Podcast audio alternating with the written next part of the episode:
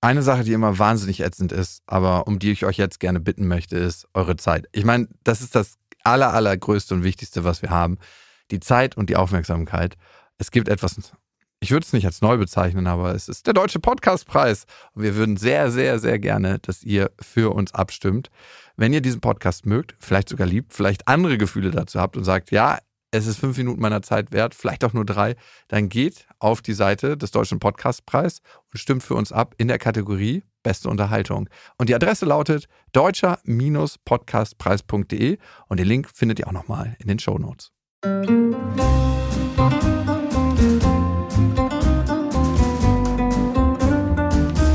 Das sind Beste Freundinnen mit Max und Jakob. Schrei ich oder schrei ich nicht? Und du sagst es mir nicht, aber ich schrei aber nicht. Leg mich doch am Arsch. Der ultra ehrliche Männer-Podcast.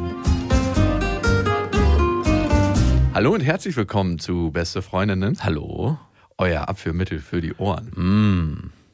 Ganz merkwürdigerweise, richtig kurios, die verheiratete Frau, von der ich neulich berichtet hatte, mit der ich mal vor ein paar Jahren was hatte, hat sich gemeldet. Hm. Sie will sich wieder treffen. Ist sie noch verheiratet? Ja, es ist alles wie eh und je. Ist es mittlerweile eine offene Beziehung? Nein, ist es nicht. Also der Typ würde auch nicht Bescheid wissen. Nein, Wird auch nicht ins Boot geholt. nein. Und ich muss schon sagen, leider, leider gibt es so einen kleinen Anteil in mir und ich weiß noch nicht, wie groß er ist, der sagt so, wow, die war so unglaublich heiß. Und Wie, es ist vielleicht zu lange her, dass sie nicht mehr heiß ist. Kannst du da auf das Pferd äh, setzen? also, es ist keine 45 Jahre her jetzt. So viel hat sich nicht getan. ich höre schon die Pralinenpackung knistern, die du sie auf, auspellst. Wir gehen erst in so einen Kaffee und Kuchen essen, dann gehen wir uns so einen Teppich aussuchen. Aber das sie hat schon viele Teppiche. Der, das ist der Teppich, der über den Teppich kommt. Mhm. Und dann, was machen wir dann? Ist das Dating anders mit einer verheirateten Frau? Ich habe gar nie Datings mit Der Verheirateten. einer, mit der hattest du doch, war das irgendwie Ja. anders? Gab es da irgendwie ein anderes Setup? War, habt ihr was anderes gemacht als sonst? Ist es irgendwie. Nein. Es Wie du schon beschreibst, wart ihr vielleicht Kuchen essen anstatt irgendwie. ein- was denkst du denn? Ja, keine Ahnung. Nein. Wart ihr auf dem Kinderspielplatz mit. Hat sie Kinder? Ja, Wie viele? zwei. Als Zeit für ein drittes. Oh, stell dir mal vor. oh, Nice Königsdisziplin. Aber tatsächlich, ihre Kinder könnten, also so pervers es klingt, vom Typus her würde das nicht auffallen. Also ich würde, wenn ich ihr Mann wäre, das nicht merken, Ach so, okay. dass das nicht von mir wäre, weil ich habe die Kinder mal gesehen und die könnten original von mir sein. Okay. so wie Lilla auch original von einer anderen Frau sein könnte, die ich mal gedatet habe, wo ich gesagt habe, Lilla sieht fast noch ein bisschen der Frau ähnlicher, die ich da gedatet habe, als ihrer Mama. Vielleicht hat deine Ex-Freundin dir ein Kind untergejubelt. Sie sieht mir ja ein bisschen ähnlicher als ihrer Mama. Also sie hat von beiden was 50-50, würde ich sagen. Ich erkenne beide wieder. Es ist immer so phasenabhängig. Mal drei Monate sieht sie aus wie ihre Mama, mal drei Monate so wie ich. Ja. Das ist super krass. Sie ist so ein bisschen wie so eine Maske, die sie immer wieder aufzieht. Vielleicht liegt es auch daran, dass ihr nicht zusammen wohnt. Ja, vielleicht. Aber sie hat wieder geschrieben und sie meinte, dass sie es damals sehr schön fand und ob wir uns mal wieder treffen könnten. Ach, sie hatte, war der Ja. Initiator. Nein, war ich die- habe ihr doch nicht geschrieben. Ja, kann ja sein. Du hast, Nein. Auch, hast du an sie gedacht? War das Gedankenübertragung? Ja, ist das dann schon moralisch verwerflich? Ich habe an sie mal kurz gedacht. Also, als wir die Folge gemacht haben, habe ich ja automatisch, da haben wir Energie ausgesendet und diese Energie hat sie anscheinend erreicht. Vielleicht hat sie die Folge gehört. Nee, glaube ich nicht. Also vielleicht hat eine Freundin die Folge gehört und hat ihr Bescheid gesagt. Ich weiß es nicht. Könnte sein. Jetzt habe ich jetzt zurückgeschrieben und ich weiß nicht, ob das ein Trick ist von mir selber, um mich moralisch zu überlisten, weil ich weiß, Du hast ihr zurückgeschrieben. Du bist schon soweit. Ich war, eben waren wir noch in dem, ich weiß noch nicht, was ich machen soll. Jetzt hör doch erstmal zu. Okay. Ich habe ihr zurückgeschrieben und habe gesagt, hey, weil ich sie menschlich gerne mag und sie ist wirklich cool und ich, ja, ich verbringe gerne Zeit mit ihr. Wäre es okay, wenn wir uns treffen Ihr Mann wahrscheinlich auch. und nicht miteinander schlafen? Und Hast du das geschrieben? Ja. Du hast in die Mail, du hast in die WhatsApp geschrieben, ich will nicht mit dir schlafen. ja, und ist das in Ordnung? Was war der O-Ton? Hast du schlafen verwendet? Also war. Nein, der O-Ton war, ich kann es dir vorlesen, warte mal. Wäre es in Ordnung, wenn wir uns treffen und keinen Sex miteinander haben? Boah, es wird zu Sex kommen. Nein. So eine Nachricht führt am Ende zu Sex. Auf jeden Fall. Die ist feucht geworden, als sie die Nachricht gelesen hat. Ist sie nicht. Jetzt hör mal auf, bitte. Und jetzt, ist die Frage, ist das in Ordnung? Ist das moralisch in Ordnung, sich mit einer Frau zu treffen, mit der man schon mal geschlafen hat, aber aus, mit der man nicht mehr schlafen möchte, aus moralischen Gründen, nicht weil man keinen Bock hat? Wäre das in Ordnung? Weil es ist ja auch eine Intimität, sich zu treffen unter. Du belügst dich einfach nur selbst. Das ist einfach, findet unter dem Deckmantel statt, keinen Sex zu haben, um dann, wenn man dann plötzlich übereinander fällt, zu sagen, aber wir wollten doch nicht. Und dann passiert es trotzdem. Das ist noch nichts anderes. Aber auf deine Frage zurückzukommen, es ist, macht am Ende keinen Unterschied. Du bist schon einmal durchdrungen durch den moralischen Panzer, der. Nein, es macht einen Unterschied, ob man es wiederholt, mit einem Bewusstsein, mit einem Gefühl, was aufgekommen ist, oder ob man es einmal gemacht hat und bereut hat. Es macht einen Unterschied, ob eine Frau oder auch ein Mann über Jahre hinweg irgendwie so eine äh, Nebenaffäre führt oder ob das einmal passiert. Das heißt also, du könntest dann auch ab jetzt ein guter Freund werden, dann der auf Familienfeiern aufschlägt, mit den Kindern spielt, mit dem Mann Tennis spielen geht. Das ist ja, ja nach deiner auf. Theorie geht es ja voll auf. Nein, könnte ich nicht. Weil es geht ja nicht mehr darum. Es geht ja nur noch, wir wollten eine schöne Zeit miteinander haben. Rat mal, was sie zurückgeschrieben hat. Äh, no, ich will nur Sex. Nee, sie hat geschrieben, ich wollte dich genau das auch fragen, habe mich aber nicht getraut. Oh, ihr wollt beide, das ist so offensichtlich, es geht um Sex. Nein, es geht so sehr nicht um Sex, dass es um Sex geht. Und dann hatte ich zwei Gefühle zu dieser Nachricht von ihr. Entweder war ihr das so unangenehm, dass ich mich mit ihr treffen wollte, ohne Sex zu haben, weil sie sieht einfach granatenmäßig aus und sie ist es, glaube ich, gewohnt, dass Männer von ihr Sex wollen. Und sie wollte auch Sex und deswegen hat sie geschrieben, hey, ich wollte dich das auch fragen. Oder sie wollte es wirklich fragen, hat sich aber tatsächlich nicht getraut, ob wir uns einfach so treffen. Und das hat mich ein bisschen traurig gemacht, weil stell dir mal vor, eine Frau hat für sich eingespeichert, ich bin super attraktiv, Männer wollen immer mit mir bimsen und das ist meine Währung, die mhm. ich zu geben habe als Frau. Männer wollen sich mit mir treffen und ich muss den Sex geben, auch wenn ich mit denen mich nur freundschaftlich treffen will. Stell dir mal vor, du, das hast du in deinem Kopf.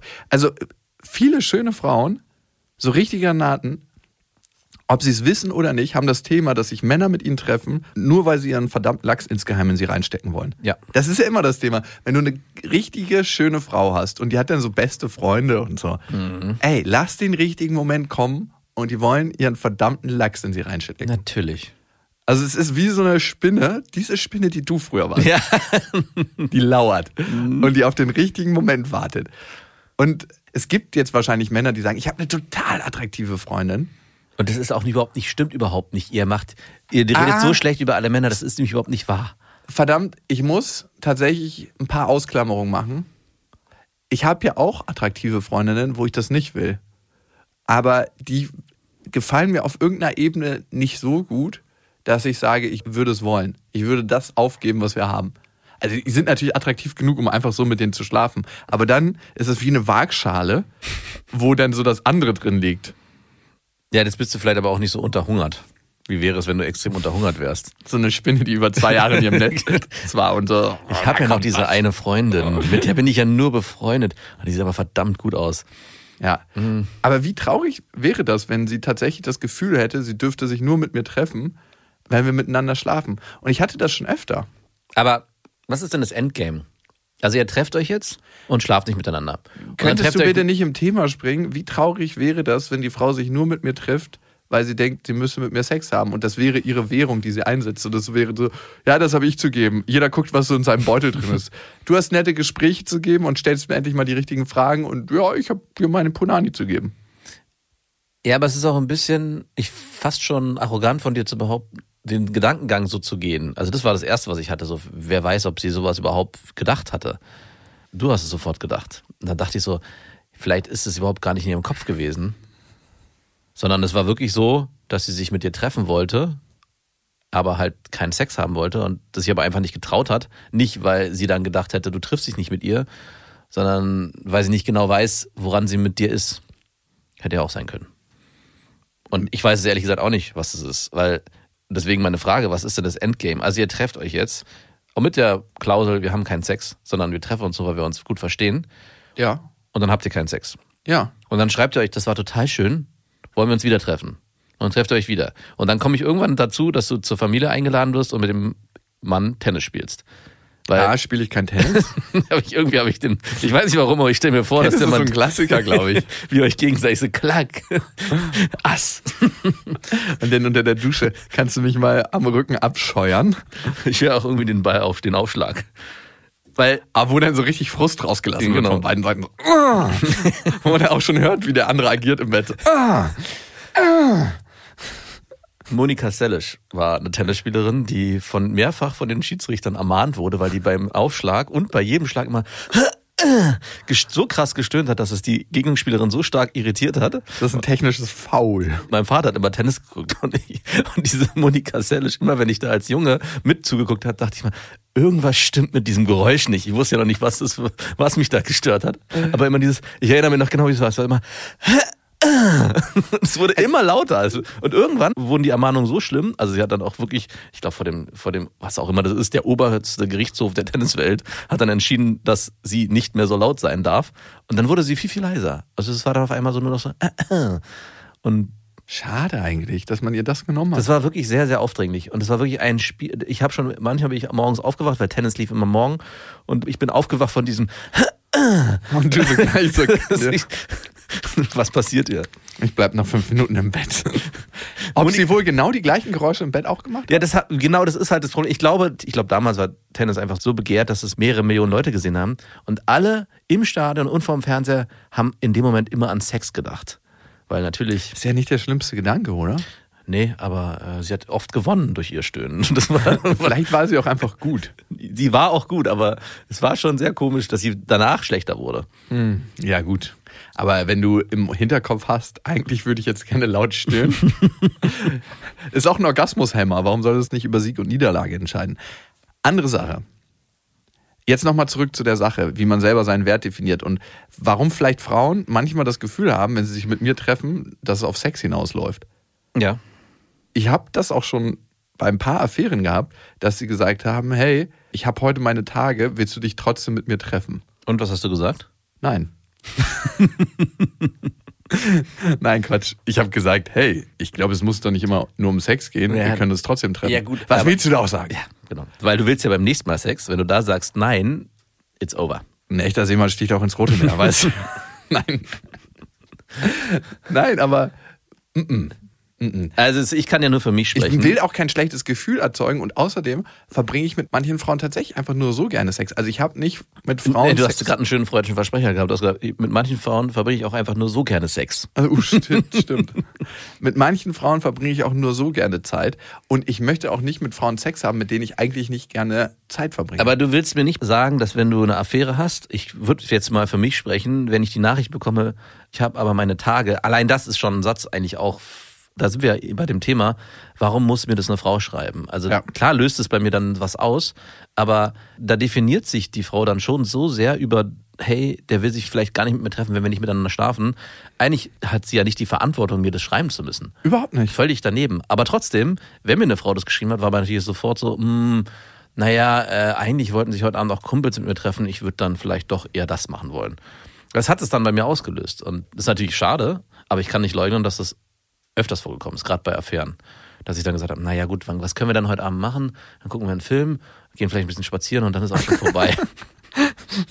Ja, es, es gibt, es bleibt gar nichts mehr übrig. Also wenn die Frau ihre Tage hat, ist das dann in deinem Kopf drin? Für Das war in meinem Kopf drin, das sage ich ja gerade. Aber ich fand es jetzt im Nachhinein, ich finde es halt auch eigentlich schade, dass das mir die Frauen geschrieben haben, sondern viel besser wäre gewesen, wenn sie ganz selbstbewusst damit umgegangen wären und gesagt haben, wenn wir dann Zeit miteinander verbringen und ich dann irgendwie ran will und sie sagt, ey du, ich habe meine Tage, geht heute übrigens nicht.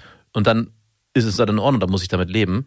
Aber sie hat doch nicht vorher die Verantwortung, mir zu schreiben, hey, ich weiß nicht, ob du vorbeikommen willst, weil ich habe meine Tage eigentlich sehr, sehr schade und auch spricht dann auch für das geringe Selbstwertgefühl, was damals meine Affären hatten, weil eigentlich muss das eine Frau nicht schreiben.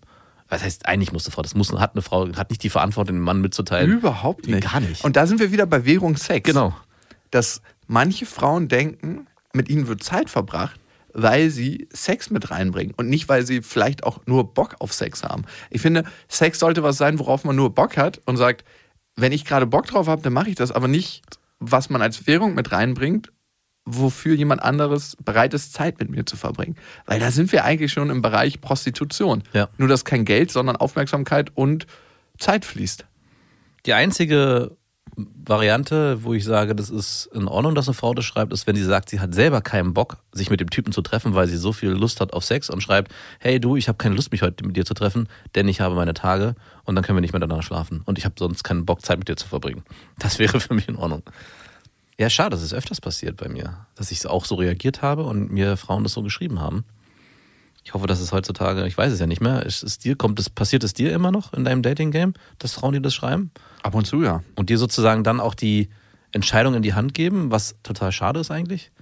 Ja, also, weil ich finde, sie definieren auch ihren eigenen Wert in dem Moment. Ja, genau. Also, sie geben das mir in die Hand und lassen mich darüber entscheiden, ob ich dann noch Lust habe. Und ich frage mich dann in dem Moment immer, weil es mich ein bisschen traurig macht, was haben die Frauen für Erfahrungen gemacht? Ja, genau. Also, was war da los? Und wie sehen sie sich selber auch? Ja. Gut, ab jetzt finde ich immer einfach, du, kannst du halt nicht rein. Und manche Frauen haben ja auch Bock auf Sex, wenn sie die Tage haben. Ja, klar. Aber ich habe nicht auf Sex Bock mit allen Frauen, die ihre Tage haben. Nee.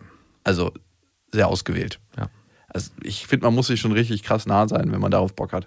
Ja. Und man muss die Frau auch extrem heiß finden.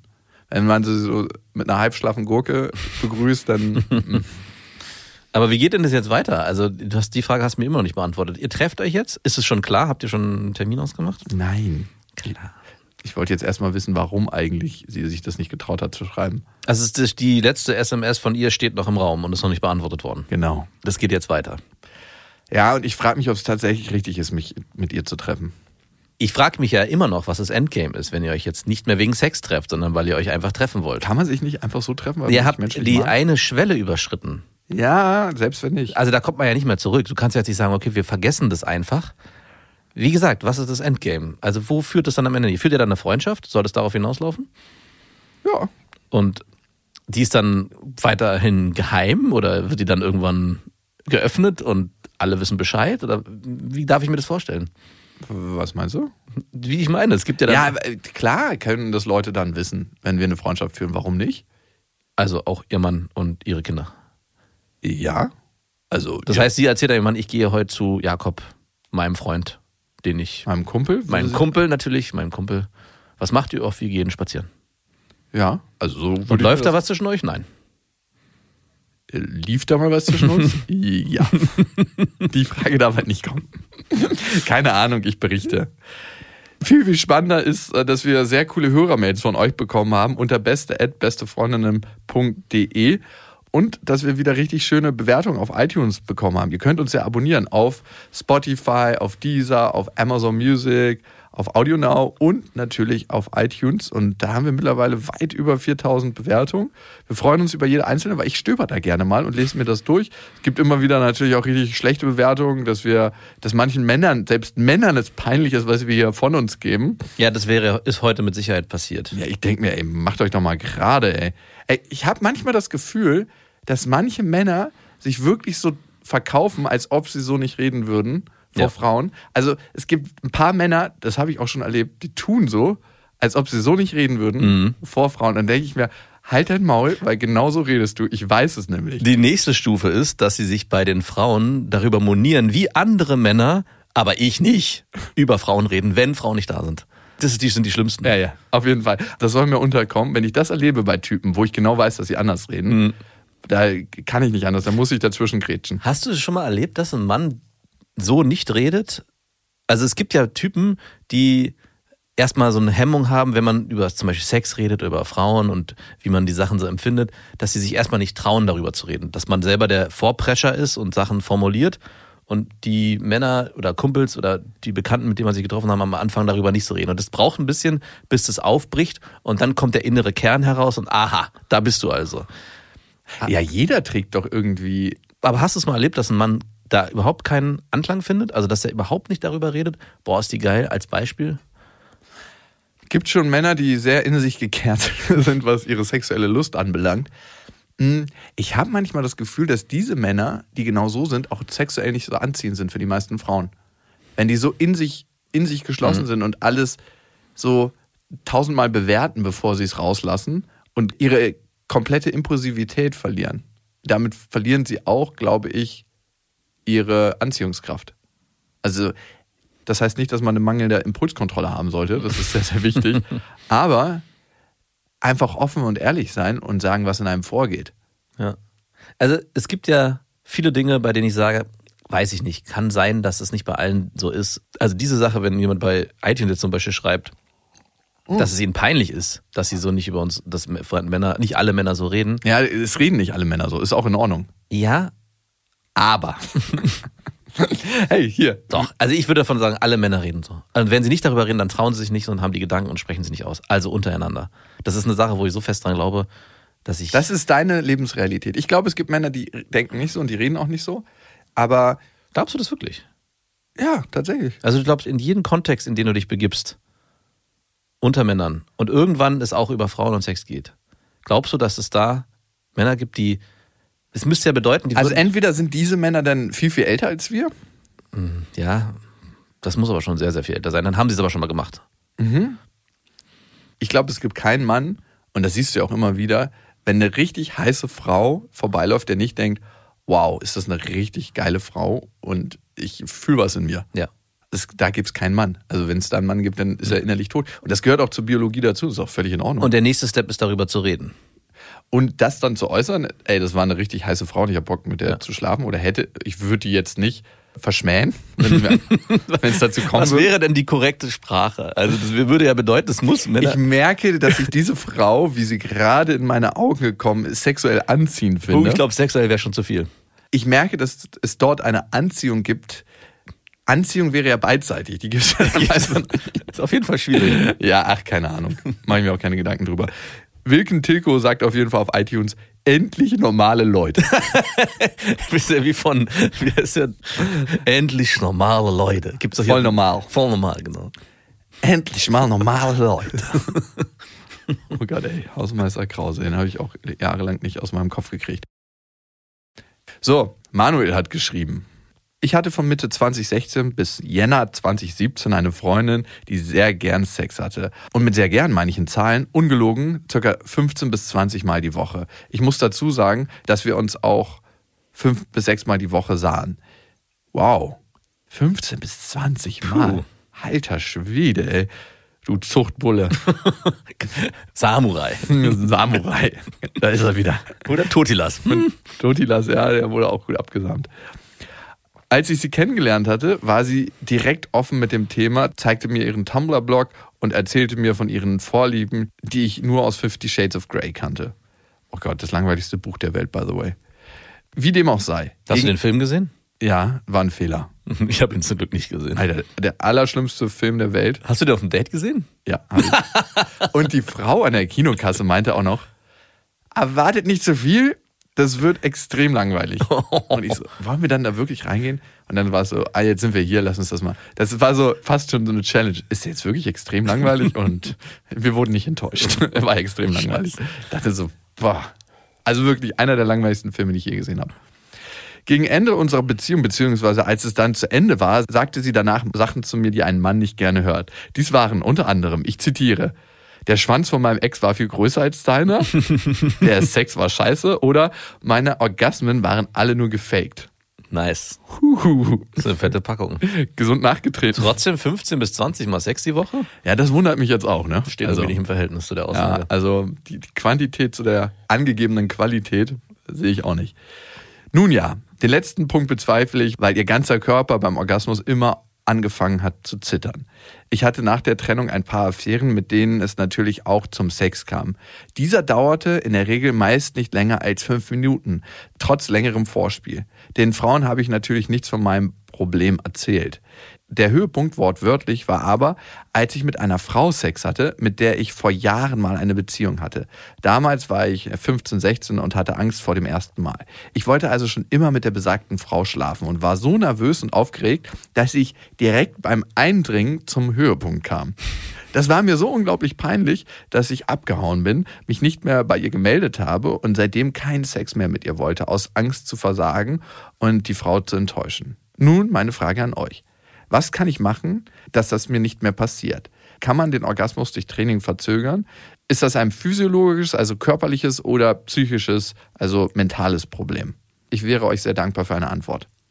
An dieser Stelle eine kleine Werbung. Und es ist Koro. Und wir bestehen ja aus Koro. Also wie viel Koro-Sachen wir schon gegessen haben. Ich habe einen heiligen Schrein bei mir zu Hause, wo nur Koro-Produkte sind. Also Aufbewahrungsbehälter. Es gibt ja mittlerweile über 1100 Koro-Sachen. Geht es dir mittlerweile auch so, dass du, wenn du im Geschäft was einkaufen willst, dass du denkst, ach nee, nee, nee, das kaufe ich nicht, das bestelle ich sowieso nachher bei Koro? Natürlich, ich habe eh diesen Grundstock da. Ich liebe die gefriergetrockneten Heidelbeeren, ich liebe die Nussmusse, ich liebe die Nüsse, ich liebe die Haferflocken da, ich liebe die Oliven, ich liebe das Olivenöl. Ich, ey, und dann machen die ja immer noch ganz geile Kooperationen, Mhm. wo sie Partnerschaften eingehen. Dann gibt es immer noch mal da was von. Also es ist unglaublich. Und was bei Koro so cool ist, es kommt alles in Großverpackung. Das heißt, sie überspringen mehrere Handelsstufen und man bekommt es verhältnismäßig günstig in Mhm. super geiler Qualität. Und vor allem ist es super lecker. Und weißt du was? Ich werde in letzter Zeit wieder öfter auf Partys eingeladen. Warum das denn? Was hat das mit Koro zu tun? Ich erkläre es mir so, ich verschenke eigentlich immer einen Koro-Gutschein, Ah. weil ich davon überzeugt bin und weil ich das geil finde und weil es halt auch allen Leuten richtig krasse Freude macht. Und dann denke ich mir, liegt es an mir oder liegt es an Koro, dass ich zu den Partys eingeladen werde? Und Gutscheine könnt ihr auch bei Koro bestellen, aber nicht nur das, natürlich könnt ihr auch ganz normal bestellen. Und wenn ihr das machen wollt, haben wir da einen Rabattcode für euch, der lautet Beste Freundinnen und mit dem bekommt ihr 5% Rabatt auf das gesamte Sortiment bei Koro. Alle Infos dazu findet ihr auf korodrogerie.de und natürlich auch nochmal in unseren Shownotes. Erstmal schade, dass er abgehauen ist. Also, Ja, warum? also genau das ist auch einer der Schlüssel. Es ist dir jetzt schon peinlich. Also du kannst es aus einer physiologischen Perspektive angehen, das Thema, und natürlich aus einer psychologischen. Ich würde erstmal die psychologische Ebene ansteuern. Und genau das ist auch ein Thema. Du bist, nachdem du so früh gekommen bist, direkt beim Eindringen, deine Erwartungen waren so hoch und es hat sich über die Jahre vielleicht auch sexuelle Energie aufgestaut, dann bist du endlich zum Schuss gekommen, im wahrsten Sinne des Wortes, hattest mit der Frau Sex, hattest so eine große Lust aufgestaut, dass du direkt beim Eindringen gekommen bist. Natürlich war deine Vorstellung anders, dass du es richtig lange durchhältst wahrscheinlich oder dass ihr schön ausdauernden Sex habt. Jetzt ist ein Gefühl in dir aufgekommen, was eh schon präsent ist. Ich kann nicht lange und enttäusche dadurch die Frauen. Und diesem Gefühl, was aufkommt zwischenmenschlich, wolltest du dich nicht stellen. Und darum bist du direkt abgehauen, weil das so ein unangenehmes Gefühl in dir auslöst. Und diese Vermeidung erhöht leider wieder den psychologischen Druck. Ich bin ein Versager, ich bring's nicht, ich komme immer so früh, ich keine Frau will mit mir zusammenbleiben, weil ich ein Schlappschwanz bin, was auch immer deine Glaubenssätze sind, die erhöhen sich dann natürlich, Mhm. wenn du diesem Gefühl, das du unbedingt vermeiden willst, nicht begegnest. Das ist eine klassische Angstspirale, in der sich viele Menschen in anderen Kontexten befinden. Also dieses, ich will einem unguten Gefühl, was aufkommt, ausweichen, weil ich dieses Gefühl nicht spüren will. Und die Frage wäre, Und es war vor allem viel präsenter bei dir, als es wahrscheinlich bei der Frau gewesen ist. Also du hast da so viel reininterpretiert. Wahrscheinlich hättest du mit der Frau die Chance gehabt, wenn du das anders angegangen wärst, das irgendwie abzutun, zu belächeln, vielleicht einen dummen Spruch zu machen und das beim nächsten Mal nochmal neu zu probieren. Am Ende könnte man auch das ummünzen und als Riesenkompliment für die Frau darstellen, dass sie sie so scharf findest, dass es nicht lange gedauert hat, bis du zum Höhepunkt gekommen bist. Ich glaube, für sie wäre das alles gar nicht so schlimm gewesen, weil bei allem, was ich so erlebt habe, und das muss sich auch mal selber angucken, würde man im umgekehrten Fall, ich glaube, das Schlimmste für einen Mann kann sein, wenn die Frau gar nicht feucht wird oder gar nicht geil wird auf einen und man sich denkt, hey, was ist hier los, weil sie sich vielleicht verkrampft oder irgendwie Hemmungen hat und sie dann auch sofort sagt, hey, ich hau jetzt ab, ich will nie wieder mit dem Typen was zu tun haben. Und man selber denkt sich, hä, ist doch alles gar nicht so dramatisch und vielleicht interpretiert man dann selber auch noch in, in sich hinein, hey, liegt es vielleicht an mir, war ich das Problem, bin ich schuld daran, dass sie jetzt keine Lust mehr hat, mit mir zu schlafen. Und genau das gleiche könnte auch mit der Frau passiert sein, dass sie denkt, hey, hier ist irgendwas passiert, der Typ hat kein Interesse mehr an mir, weil ich was falsch gemacht habe. Also eigentlich wäre es schöner gewesen, das in irgendeiner Form vielleicht aufzulockern, ins Gespräch zu gehen, das lustig zu betrachten oder auch ernsthaft, genau, was ist genau in dem Moment das Richtige.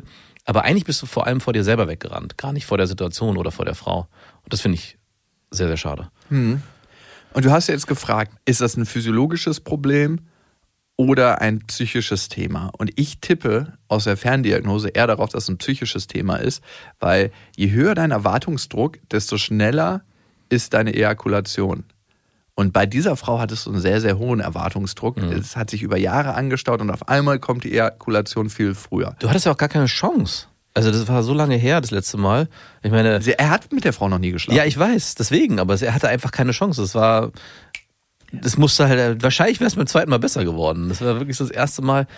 Der Lachs hat gesagt, "Ah, Endlich. Ja, vielleicht wäre genau das der Trick. Einfach beim Vorspiel einmal kommen Ja. und beim zweiten Mal ein bisschen länger performen, weil dann ist der Druck schon mal abgelassen. Das kann natürlich körperliche Ursachen haben. Also, dass du zum Beispiel zuckerkrank bist oder Entzündungen hast. Eichelentzündung, Harnröhrenentzündung, Prostataentzündung können alle Warum wird denn das jetzt hier so medizinisch? naja, er wollte wissen, ob das physiologische Ursachen haben kann. Es kann natürlich sein. Aber ich tippe ganz stark darauf, dass es ein psychologisches Thema ist. Physiologische Themen sind eigentlich immer mit einer Zeit verbunden, wo das auch wieder abklingt dann. Ne? Also das müsste sich dann von selber auflösen, das Thema.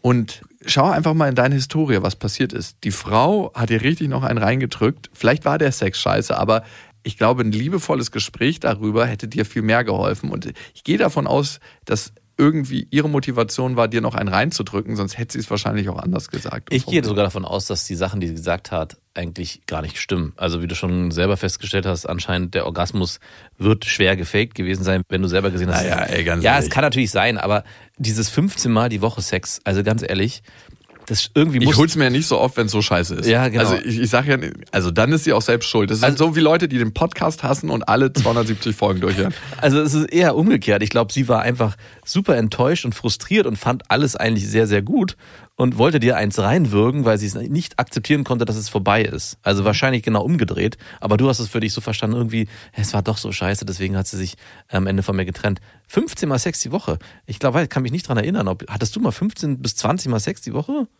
Vielleicht eine Woche in meinem Leben? Ja. Das Also- ist verdammt viel. Alter Schwede. Du kannst zwei Sachen tun ab hier. Du kannst gucken, dass du physiologisch dich trainierst, dass du zum Beispiel die Beckenmuskulatur trainierst. Also, by the way, du bist nicht alleine. Ne? Vier Millionen Männer in Deutschland leiden unter frühzeitigem Samenerguss. Ui, das sind 5 Prozent. Und acht Millionen Frauen. Sorry. Und 20 Millionen Frauen. Ja, eben. Ich glaube, das reicht nicht. Nein, also, An der Speerspitze ist Frau Merkel. Die Vorreiterin. oh Gott, Vorreiterin. Meinst du, Frau Merkel ist in den letzten halben Jahr einmal gekommen? Nope. Ich glaube auch nicht. Also, ich glaube, die hat andere Freuden. ich glaube auch. Ist schwer zu sagen, aber Hat die einen Fetisch? Hm, Vielleicht ist sie wie eine Ex-Freundin von meinem Vater da, wenn er, also schon allein, dass mein Vater mir das irgendwann mal erzählt hat, Ich freue mich schon drauf, was jetzt. wenn er kommt, dass sie die Eichel zugedrückt hat. Ich glaube auch. Das macht sie. Mir kommt hier keiner. Ich definiere, ich bestimme über deinen Samenerguss. Ich, ich bin mir sicher, dass sie irgendeinen Fetisch hat. Manuel, du kannst zum einen deine Beckenbodenmuskulatur trainieren, also das kannst du überall machen, auch wenn so einer schönen Telco, wo man einfach nur zuhört. Das ist quasi zwischen Schornstein und Sack so ein Ding, was man anspannen kann. Das merkt man. Das ist so ein bisschen so, als ob man sein Urin anhält und das kannst du immer wieder anspannen, loslassen. Anspannen und du hörst gerade, ich mache es gerade. Das sorgt für eine gestärkte Beckenmuskulatur und du kannst beim Sex auch Techniken mal für dich probieren, dass du äh, merkst, wenn du kurz vorm Samenerguss bist, dass du ein bisschen langsamer machst, dass du ihn vielleicht auch mal rausziehst, die Frau leckst, so eine Sachen gehen. Und wenn du merkst, dass du da langsam Kontrolle zurückgewinnst, wird es auch was mit deinem Mindset machen, mit deiner mentalen Situation. Und geh mal deine Glaubenssätze durch. Frag dich mal, was dieser frühzeitige Samenerguss, unter dem du und vielleicht auch die Frau leidest, über deinen Wert als Mann aussagt und wie du das verankert hast. Hast du da so Sätze wie, ich bin nicht so viel wert, weil ich zu früh komme, ich kann der Frau es nicht so richtig besorgen? Also ich spreche mal vielleicht jetzt so in deinem Unterbewusstsein. Und ich glaube, da ist es ganz hilfreich, offen mit der Frau im ersten Schritt in den Dialog zu gehen. Und das zweite ist, sich vielleicht auch eine Beratung zu holen, um diese Glaubenssätze mal zu überschreiben, zu überformen und da für dich eine Linderung herbeizurufen. Oder trainieren mit der Frau, mit der du Probleme hattest. Ja, hey, du willst nochmal. Einfach Und, weitermachen, weitermachen, weitermachen. und dich deinen Ängsten stellen. Das ist ja so das Thema Nummer eins im Leben. Den fucking unangenehmen Gefühlen ins Auge schauen und sie damit auflösen. Du weißt gar nicht, wie viele Menschen es auf der Welt gibt, die irgendein unangenehmes Scheißgefühl in sich tragen und das Jahre mit sich schleppen, weil sie in dem Moment es nicht geschafft haben, der Situation ins Auge zu gucken. Ich kenne es bei mir. Also ich habe letzten Mal, war ich zu der Ex-Freundin von meinem Vater, ein richtiges Arschloch. Also wirklich ein richtiges Arschloch. Ich hatte so ein paar Sprüche abgelassen, da habe ich mich gefragt, warum? Und ich wusste, ich muss mich an dem Tag entschuldigen. Es war so ein unangenehmes Gefühl, einfach mich dafür zu entschuldigen, dass ich so ein Arschloch war. Mhm. Und ich habe es dann irgendwann gemacht und es war gut, dass ich es gemacht habe. Sonst hätte ich dieses Gefühl in mir getragen. Und es war auch eine gute Erinnerung für mich, das zu tun, weil es war auch diesem Gefühl zu begegnen, war auch eine gute Erinnerung daran, mich nicht mehr so gegenüber ihr zu verhalten. Hat sie die Entschuldigung annehmen können? Ja, ich glaube schon. Das ist sehr heilsam. Verpiss dich, du meinst es doch eh nicht ernst. Das machst du doch eh nur für dich. Manuel, viel Erfolg auf deinem Weg. Und wir haben eine weitere Hörermail bekommen, die kommt von Larissa. Mein Ex-Freund ist meiner Meinung nach sehr eifersüchtig und stellt viele Besitzansprüche. Er fordert Aufmerksamkeit und Zeichen meiner Liebe und ist schnell von meinen Handlungen verletzt. Ich bekomme langsam das Gefühl von einem drückenden goldenen Käfig. Schönes Gefühl. Innerhalb dieses Käfigs legt er mir die Welt zu Füßen, aber außerhalb erwarten mich viele Dramen, Stress, Druck und Regeln. Nun ein Punkt, wo ich einfach nicht weiß, ob ich übertreibe. Er möchte nicht, dass ich mich mit Freunden oder Kollegen am See treffe, sobald da andere Männer sind. es würde ihn verletzen und traurig machen und er würde den Respekt vor mir verlieren. Der Versuch, ihn zu überzeugen, dass da nichts ist und diese Männer kennenzulernen und ihn einfach mitzunehmen, endet mit, wieso soll ich zusehen, wie dich andere in Unterwäsche geil finden? Willst du, dass ich denen eine reinhaue? Alter, ist der elf oder was? Mir macht es gerade so krass wütend. Letztens hat er etwas gesagt, was mich wieder stutzig gemacht hat. Dass das doch die Erotik ist, dass er weiß, dass nur er meinen Körper sehen darf. Irgendwie gibt mir das ein komisches Gefühl. Auf der einen Seite ein sehr schönes, exklusives Gefühl, aber ich habe ja auch nicht vor, mich anderen Männern zu präsentieren oder ähnliches. Aber ich denke auch nicht, dass es mich und die Erotik abwertet, wenn andere Männer mich im Bikini sehen. Das ganze Thema ist mittlerweile ein Trennungsgrund geworden. Natürlich nicht nur das, aber ich denke nicht, dass ich mit dieser Einstellung meines Mannes leben kann, da ich eben einen sehr lockeren und freundschaftlichen Umgang zu einigen Männern habe. Er sagt, dass ich ihn zu Unrecht so extrem hinstelle. Wie seht ihr das? Wow, Larissa. Ich finde, wenn du dich kulturell mal umguckst, gibt es ja Regeln, wo sich Frauen nicht in Bikini zeigen dürfen. Mhm. Die wurden natürlich unter dem Deckmantel der Religiosität aufgestellt, aber funktionieren nach ähnlichen Prinzipien. Und ich kann dir sagen, was ich davon halte. Gar nichts. Einen richtigen Scheißdreck. Das ist der krasseste Bullshit. Lass dich nicht von dem. Also, was ist die Ursache für sein Handeln? Angst. Angst. Angst, dich zu verlieren. Was ist die tiefere Ursache? Ein ganz geringes Selbstwertgefühl. Männer, die so agieren, haben eigentlich das Gefühl, ich bin nicht gut genug, um diese Frau zu halten. Andere Männer könnten sie mir wegschnappen. Und sie projizieren das nach außen, um dieses Gefühl nicht fühlen zu müssen. Weil eigentlich ist es ja ein ganz unangenehmes Gefühl, sich klein und schlecht und minderwertig zu fühlen. Und darum stellen sie der Frau Regeln auf und sagen, hey, es wertet dich ab, du bist nicht mehr so viel wert als Frauen, wenn du egal was zeigst. Dein Körper, deine Haare, egal was du zeigst. Und das ist der krasseste Bullshit, den diese Welt erfunden hat. Mhm. Es wertet sich nicht nur ab, sondern es, wie du schon selber sch- beschreibst, engt dich auch noch ein in deiner Freiheit. Also du, allein, dass du dir schon Gedanken darüber machst, ob es okay ist, heißt, dass du dich in gewisser Weise in diesem goldenen Käfig gedanklich bewegst. Nämlich zu überlegen, kann ich das jetzt noch machen oder nicht? Also, dass deine Gedankenwelt schon in der Form so beeinflusst worden ist von ihm, dass du wirklich auch drüber nachdenkst, ob es vielleicht okay ist, was er sagt. Also du sch- beschreibst es jetzt nicht so, aber es muss irgendwann mal einen Punkt gegeben haben, wo du für dich in die Situation gekommen bist, wo du gesagt hast, gehe ich jetzt zu dem See, kann ich jetzt im Bikini rumlaufen oder ist es nicht in Ordnung, darf ich das machen oder nicht? Und mich macht es richtig wütend. Ich weiß gar nicht, was das bei mir auslöst, weil ich hatte, Das ist eine Unterdrückung einfach. es, ist ein, ein Unding. Also ich finde es unglaublich. Also mich macht das auch total wütend, wenn ich das höre. Also wie er dich manipuliert hat ja. und er, und da sind wir wieder bei negativen Gefühlen, seinem eigenen Gefühl und seinem eigenen Selbstwert nicht begegnen kann. Und sich eingesteht, dass er ein verdammt kleiner Luller ist. Und wir sprechen auch hier von Besitz. Also das ist das, was der Mann am Ende damit beschreibt. Er sagt, du mit deinem Körper, das ist mein Besitz und ich habe darüber zu bestimmen, indem, weil das ist der nächste Schritt. Also der nächste Schritt ist, dass er ein Verbot ausgesprochen hätte und gesagt hat, hey, du darfst nicht, weil nur ich darf deinen Körper sehen. Also, Und ja, das dann noch zu tarnen unter dem Deckmantel, das ist ja die Erotik, dass nur ich weiß, wie dein Körper aussieht. egal was es ist, ich finde, die Partnerin dazu zu bringen, sich zu verdecken, damit andere Männer ihre Erotik nicht sehen können, ist der krasseste Bullshit. Ich finde, wenn eine Frau das selber möchte und sagt, sie möchte das aus tiefstem Herzen, und da bin ich auch immer nicht so sicher, wie stark die kulturelle Prägung ist, wenn mhm. sowas passiert. Also wie viel ist davon tatsächlich eigene Motivation und wie viel ist kulturelle Prägung, ja. Dann ist das was anderes. Aber sobald die Initiative von einem Mann ausgeht, darf das nicht passieren. Und ich meine, umgekehrt, wäre wahrscheinlich alles in Ordnung. Also ich meine, man kann ja genau den Ball zurückspielen und sagen, hey, okay, wenn ich mich so verhalten muss, dann darfst du natürlich auch nicht dich an den See mit einer Badehose begeben genau. und dich von anderen Frauen angucken Ja, die lassen. sitzt mir zu eng da unten. Ja, das ist mir nicht Zieh bitte, zieh bitte was an. Und ein T-Shirt bitte auch. Weil ja, weil die Frau denkt sofort an Sex, wenn ja. sie dich sieht. Also ist das dann auch so? Gilt das dann auch für ihn?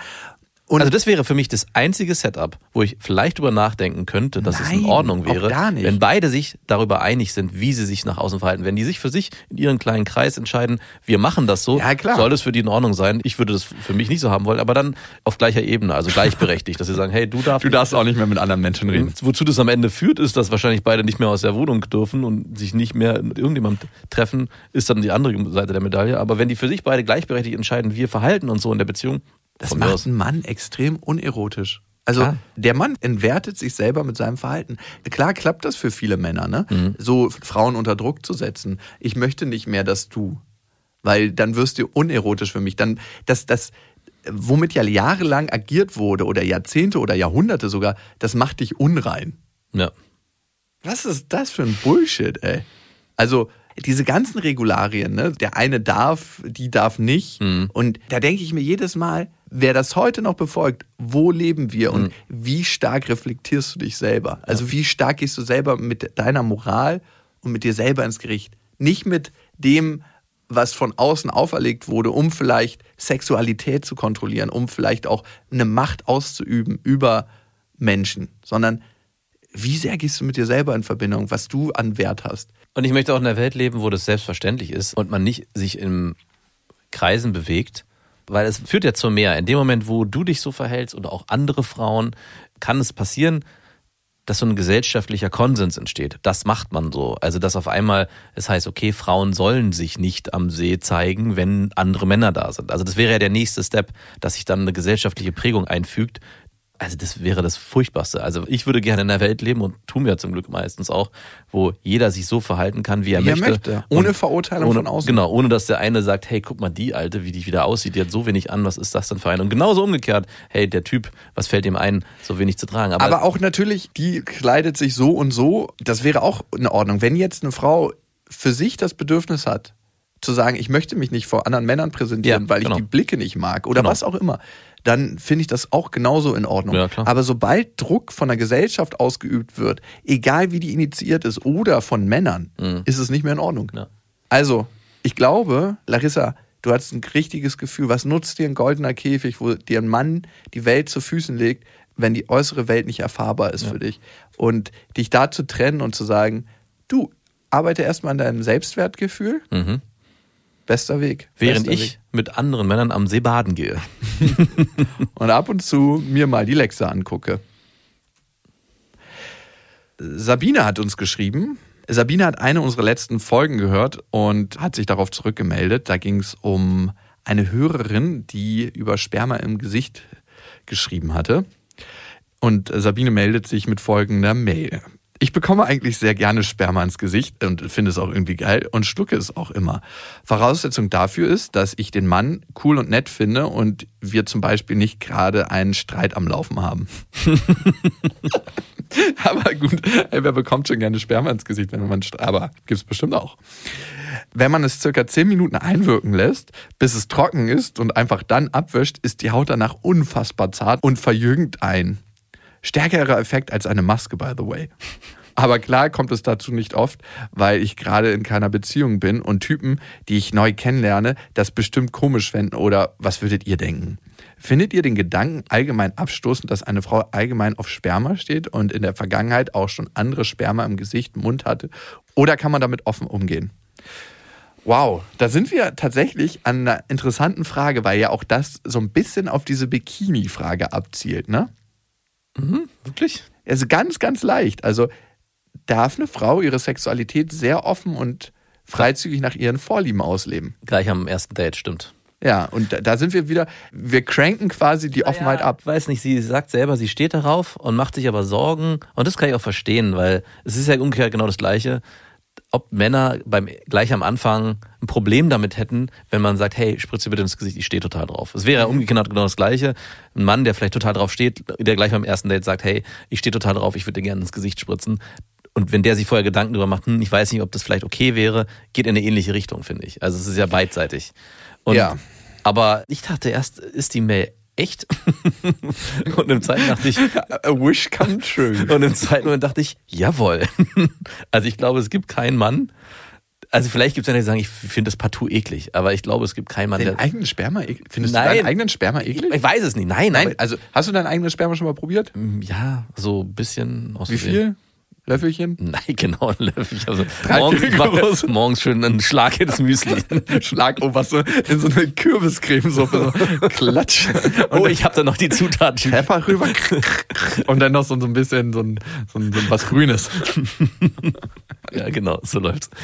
Äh, nein, ich finde es natürlich nicht eklig, aber Ey, fändest du es geil, deiner Frau so eine Kürbissuppe zu servieren, wo du so einen Schlag Sperma rein... das finde ich wiederum eklig. Wieso? Ja, weil das eklig ist. Ja, wenn sie drauf stehen würde? ja aber da, ja, wenn sie drauf Du müsstest würde. halt genau die Suppe treffen in der Mitte. Das wäre gar nicht so leicht. Nee. Ohne dir den Lachs zu verbrennen. Wenn du so eine richtig heiße Suppe und dann daneben so dir einen polierst. Ja, aber zurück zur Mail. Also ich dachte im ersten Moment, jawohl.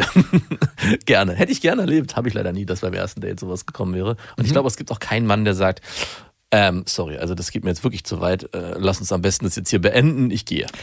Ja, die Frage, die sich stellt, Sabine, braucht's das beim ersten Date? Ja. Und ich glaube, es ist gut, sich kennenzulernen, ohne zu viel Vorstellungskraft zu wecken, sondern Step by Step sich kennenzulernen. Ich habe zum Beispiel mal eine Frau kennengelernt und die meinte gleich beim ersten Date, ich stehe ultra krass auf Analsex.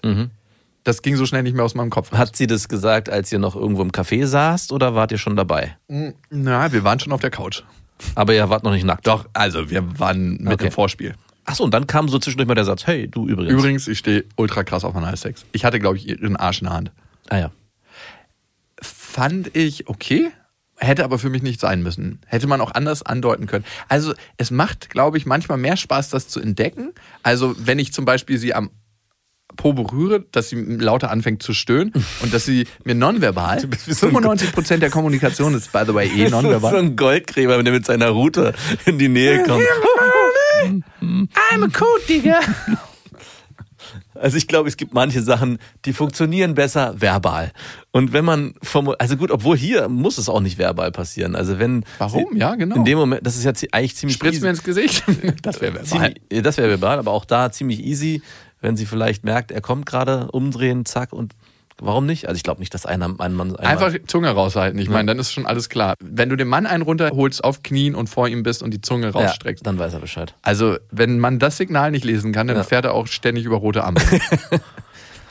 also, vielleicht wäre es da, ähm, wenn du gleich Bock hast beim ersten Date da drauf oder beim ersten Mal Sex, diese Signale körperlich zu senden. Aber ich glaube, wie gesagt, es wird wahrscheinlich keinen Mann geben, Es gibt, glaube ich, wenig Männer, die, Die das sagen- abstoßend fänden. ja, die würden sagen würden, okay, das und auch nicht. da wieder, wenn man das total abstoßend findet und auch den Gedanken, dass du das mit anderen Männern schon gemacht hast Ja. und nicht nur exklusiv mit ihm, dann, bitte. dann hat er ein Thema mit seinem eigenen Selbstwert. Und das meintest du, dass es in, ähnlich, in, Da- in eine ähnliche Richtung geht wie die Bikini-Story davor. Ja, und ich kann es aber auch verstehen. Alle Männer haben ein Thema mit ihrem Selbstwert. Es gibt fast keine Menschen, die kein Thema mit ihrem ja. Selbstwert haben. Das muss man auch mal ganz klar formulieren. Willst du das gleich beim ersten Date triggern? Das ist die Frage. Mhm. Kannst du machen? Muss man aber nicht. Kann aber auch dazu führen, dass man schon gleich am Anfang aussieben kann. Wenn der Typ gleich am Anfang da, wie, das machst du wahrscheinlich nicht zum ersten Mal, das geht für mich, dann weiß man auch gleich, woran man wahrscheinlich sein könnte. Ja, das kann sein, dass du dann in dieser Beziehung mit Eifersucht zu tun hast. Das wäre ein schönes Das ist eigentlich Aussiebekriterium. eine super Möglichkeit, um auszusieben, genau. Das Signalsperma. Ja, genau. Die Frage ist, bereiten Menschen mit einem sehr, sehr geringen Selbstwert mehr Probleme in einer Beziehung, was Eifersucht anbelangt, was Streitthemen anbelangt? Und ich glaube, Probleme mit dem ei- eigenen Selbstwert führen zu sehr vielen Problemen. Ja. Also kenne ich von mir, je mehr ich mich innerlich aufräume, je mehr ich für mich selber tue und zu mir komme und mich so akzeptiere, wie ich bin, desto weniger muss ich meine Umgebung dahingehend manipulieren, mich so anzunehmen, dass ich mich toll fühle.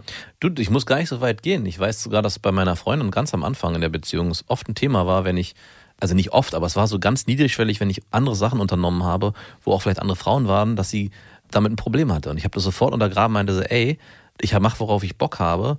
Und wenn du damit ein Problem hast, dann ist es für mich auch unattraktiv. Ich war ziemlich schnell daran, das zu formulieren, dass deine Unsicherheit bei mir eigentlich was ganz anderes auslöst, nämlich nicht, dass ich dann bei dir bleiben will, sondern dass ich dann nicht bei dir bleiben will, weil mhm. mich das so sehr nicht unbedingt einschränkt, aber einfach ja dann abstößt im Sinne von, okay, dann scheinst du selber nicht an dich zu glauben, du bist eine sehr hübsche Frau, aber das macht dich dann auch komischerweise weniger attraktiv für mich, auch optisch würde sich da sofort was verändern. Und es ja, hat ne? sich dann ziemlich schnell gelegt. Also es ja. war dann auch so, dass sie für sich erkannt hat, oh, das funktioniert so nicht. Muss irgendwie vorher mal in einer anderen Beziehung so gewesen sein. Und es ist auch was, das sich oft durchgezogen hat. Also in dem Moment, wo eine Frau anfängt, oder auch ein Mann, ne, aber jetzt, ich kann ja nur für mich sprechen, äh, so eine Muster abzufeuern, wird sie optisch auch weniger attraktiv. Ist ganz komisch. Also es ist klar, als ob so ein Schalter sich umdreht. Naja, es ist, du bekommst von der Frau in dem Moment, wo sie sehr, sehr eifersüchtig ist, wo sie keine Lust hat, dass du dich mit anderen Menschen triffst, dass mhm. du Begegnungen hast, eine Fehlerbrille aufgesetzt. Nämlich die Brille von der Frau, was ist an ihr so, dass sie sich selbst nicht für gut genug erachtet, mhm. dass du jetzt sofort auf eine andere Frau raufspringst, ja. wenn du dich mit ihr triffst. Und dann fängst du an zu suchen. Ja, und findest und findest, Meistens. weil sie die Negativität eigentlich angezogen hat. Mhm. Es ist immer eine Frage des Bewusstseins. Ja. Ich frage nur, was macht man, wenn man selber noch nicht die Möglichkeit gehabt hat, sich so gut anzugucken und zu reflektieren, dass man da auch frei von ist. Also es ist ja immer einfach gesagt, klar, yo, ich bin so selbstbewusst, ich brauche mir gar keine Sorgen machen, wenn mein Freund mit anderen Frauen sich trifft, weil ich bin das. Aber wenn man da einfach noch nicht so weit ist, so zu sich zu stehen, ist es ja auch ein Prozess, ja, das, dass man da hinkommt. Und da muss man natürlich darauf hoffen, dass der Partner, den man sich ausgesucht hat, auch einem die Möglichkeit gibt, sich da zu entwickeln. Ja, wie habt ihr beide das gemacht? Na, wir haben darüber gesprochen und auch versucht herauszufinden, was eigentlich das Problem ist. Und ihr Problem war, dass sie genau Angst hatte, dass ich mich mit anderen Frauen treffe und die dann in irgendeiner Form und da was passieren könnte. Weil sie es schon mal erlebt hatte. Genau, sie hat es auch erlebt. Genau, sie hat es ja vor der letzten Beziehung erlebt. Ich meine, du, am Ende, für mich ist es so, wenn ich keinen Bock habe auf dich, dann werde ich dir das sagen. Und wenn ich einen Bock habe, mit anderen Frauen zu schlafen, dann werde ich das nicht sagen. Dann trenne ich mich von dir. Nein, ich habe ganz klar von vornherein die, die, die Richtlinie. Ich habe gesagt, ey, ich mache hier keine halben Sachen, entweder oder. Und äh, das hat sie so sehr äh, versichert, dass sie gesagt, okay, ich kann mich darauf verlassen. Das gehört natürlich auch dazu. Ne? Der ja. Partner, in der Beziehung muss sich der Partner natürlich auf den anderen auch verlassen können. Oder einlassen. Und einlassen können. Und auch vertrauen können. Verlassen das, ist, by the way, so ein hässliches Wort. Ja.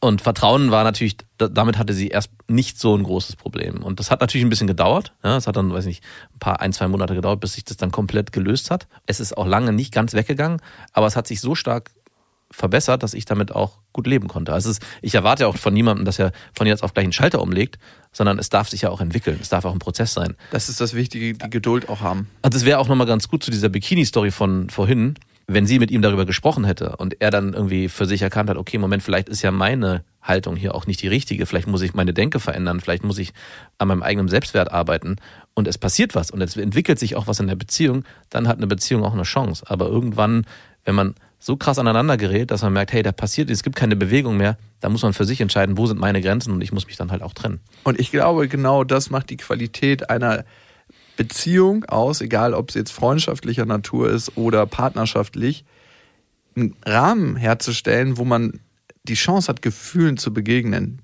die mhm. auch unangenehm sind und der Partner oder der Freund mit dazu beiträgt, diese Gefühle auszuhalten. Ja. Also diese Dosierung, nicht immer so Alter, dann trenne ich mich von dir, wenn du eifersüchtig bist, sondern ich finde es schön, dass du mir das zeigst, dass du eifersüchtig bist und damit eigentlich mir auch deine Angst zeigt, weil darunter ist ein anderes Gefühl. Und lass uns gemeinsam darüber reden. Und in diesem Sprechen, es ist ja eigentlich wie eine kleine, fein dosierte Mikropsychotherapie, ja. können sich die Gefühle zeigen und auch auflösen. Ja. Und in dem Moment, wo man einfach eine Wand runter macht von beiden Seiten, hey, es gibt keinen Weg, dass du zum Strand gehst mit anderen Männern und dort im Bikini bist, weil das wertet dich ab. Wand, keine ja. Kommunikation möglich. Oder fick dich, ich mach Schluss, die Beziehung ist aus, Wand, keine Kommunikation möglich. Genau, in dem konkreten Fall wäre es auch für mich gar nicht so dramatisch, wenn der vielleicht geschafft hätte zu formulieren irgendwann, hey, ich hab, merke selber, dass ich damit ein Problem habe, wenn du mit anderen Männern am Strand im Bikini rumläufst. Ich würde mir wünschen, dass du das nicht machst, weil ich das nicht will, aber ich kann es ja auch nicht verbieten. Aber ich möchte dir trotzdem mitteilen, dass ich da ein Riesenproblem mit habe. Und wenn dann die Frau darauf sagt, okay, ich verstehe das und ich würde versuchen, mich dem nicht anzupassen, aber ich will da auf seine Gefühle Rücksicht nehmen und man sich dann so mhm. annähert, ohne dass der eine sich eingeschränkt fühlt. Also es ist ganz ja. wichtig, wenn die Frau sagt, nee, ist für mich ein No-Go, das ist für mich meine Freiheit, die möchte ich ausleben. Also ich sage jetzt nicht, dass sie sich verschleiern muss, aber ich finde schon, es gibt da auch Grauzonen. Man kann auch. Ich finde nicht, dass sie verantwortlich ist für seine Nee, sie ist nicht verantwortlich, aber es kann ein aufeinander zubewegen sein. Also wo zieht man da die Grenze? Ja, es kann ja im nächsten Step könnte es ja sein, ich bin nackt am Strand und damit habe ich ein Problem. Ja, ich meine, dann wäre es ja so, die Frau muss ihr Verhalten verändern, dass er seine scheiß negativen Gefühle nicht spüren muss. Nee, nee, die Frau ich fände es schöner, wenn er formuliert, hey, ich merke, dass da negative Gefühle in mir aufkommen, wenn du mit einem Bikini am Strand bist. Ich weiß, das ist was in mir, ich möchte dran arbeiten, können wir das gemeinsam tun? Das meine ich ja, dass man da einen Weg findet, dass sie das anerkennt und für sich definiert, was ist für mich noch möglich, ohne dass ich mich einschränke. Und wenn es heißt, hey, ich treffe mich am Strand halt mit Freunden, mit Freundinnen und da sind Männer, ich, das ist ein total blödes Beispiel. Ich kann es für mich nur beschreiben. Für meine Freundin war es ein Problem, wenn ich mich mit meiner Ex-Freundin getroffen habe. Das war so das größte Ding, was sie hatte, wo ich, wo ich ihr versichert habe, dass da nichts passieren wird. Und ich habe für mich dann irgendwann entschieden, meine Ex-Freundin, das war jetzt keine Freundschaft mehr, sondern wir kannten uns so und haben uns ab und zu nochmal getroffen. Und ich habe verstanden, dass sie damit ein Problem hat. Dann für mich gesagt, okay, das muss ich nicht mehr machen. Also ich hab, diese Beziehung hat für mich auch keinen so großen Wert, dass ich diese Beziehung mhm. zu meiner Ex-Freundin weiterführen muss. Wenn das für mich so gewesen wäre, wenn das halt einfach noch eine gute Freundin gewesen wäre, mit der ich weiterhin Zeit hätte verbringen wollen, dann wäre das nochmal was anderes gewesen. Aber so konnte ich für mich einen Kompromiss daraus ziehen, sagen, okay, das ist für mich in Ordnung. Ich muss mich mit der nicht mehr treffen, wenn es dir dadurch einfacher fällt. Aber ich würde nicht rigoros sagen, ich treffe mich nicht mehr mit anderen Frauen, nur weil du ein Problem hast, dass ich andere Frauen sehe, wenn die mit im Freundeskreis sind oder so. Also das ist ein, ich finde, das kann schon ein Aufeinander zugehen sein, auch in dem Kontext. Mhm. Ja, auf jeden Fall. Und ich glaube, genau so läuft nur Beziehung ab. Ne? Also miteinander gehen, vor allem die Gefühle offen darlegen und die zusammen bearbeiten. Also am Ende sind viele Gefühle so stark, dass es hilft, jemanden zu haben, der einen dabei begleitet, diese Gefühle auszuhalten. Und wenn man es nie gemacht hat, weiß man auch nicht, was da kommt. Und die Vorstellung von dem ist manchmal viel, viel größer und schlimmer als das, was es dann in der Realität ist. Bis dahin, wir wünschen euch was. Das waren Beste Freundinnen mit Max und Jakob. Jetzt auf iTunes, Spotify, Soundcloud, dieser YouTube und in deinen schmutzigen Gedanken.